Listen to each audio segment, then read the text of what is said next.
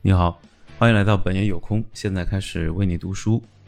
我们今天呢来到第九点，收入自控的第一个，寻找缪斯。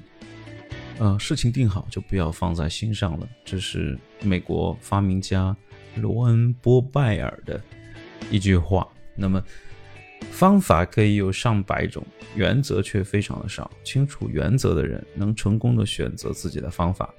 不顾原则，一味尝试方法的人，一定会遇上麻烦。这是美国思想家、文学家、诗人爱默生说的。那么之前呢，Tim Ferriss 说了一个很长的一个例子啊，就是说一个公司它应该怎么样来去做啊？他提了一个问题，就是如果无需考虑钱的问题，你会做什么？如果你遵循本章的建议，那么你很快就会要面临到这个问题。是时候寻找你的缪斯了，也就是缪斯呢，就是西方的这个美的之神嘛，就是你的最爱的东西。那么他的意思就是说，把缪斯和生意区分开来，就是你的宝贝疙瘩啊。那么我们要赚一百万美元，我们假设要赚一百万美元，可以有一百零一万种方法，选择是无限的。无论从事特许经营或者当自由的这种咨询师都可以帮到你达成心愿。那么幸运的是，本周内容，本章的内容并不是针对那些想经营企业的人，而是针对那些想在拥有企业的同时又不把自己卷入到这个生意、不把时间投入在上面的人。当我介绍这个概念的时候，大家的反应可能都是一样的，就是哇哦，只是说啊，并不太相信哈。那世界上大多数超级成功的公司，举个例子啊，他们并不是生产自己的产品，并不亲自接听电话，也并不配送自己的产品，不为自己的客户提供服务。那么上百家公司都假装自己正在为他人服务，并且处理以上这些事务，实际上是把自己的硬件设施出租给知道怎么找到他们的其他的人去运营。那么你是不是在以为就是微软公司他们生产 Xbox 三六零？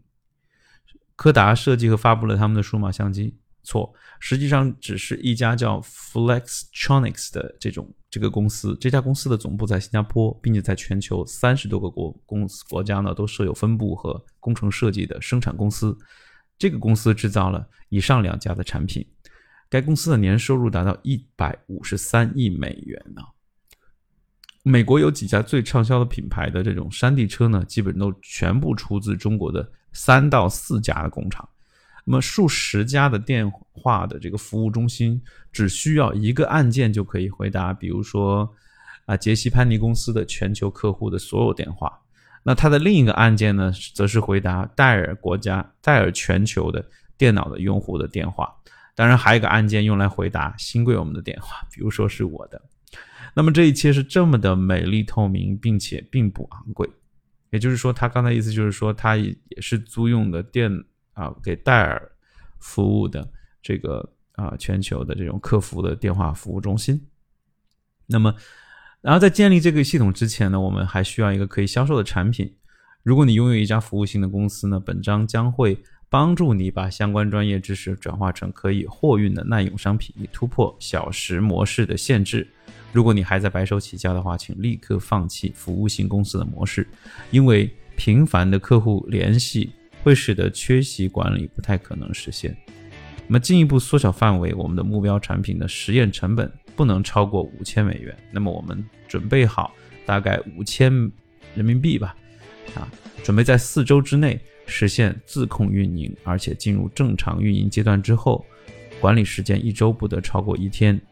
那么我们就是用这样的一个，还是要投资的。要是没有投资的话，我觉得不太可能。那么你去找到你自己最擅长的东西，再去打磨它，然后投入五百块、五千块人民币去试着做一下。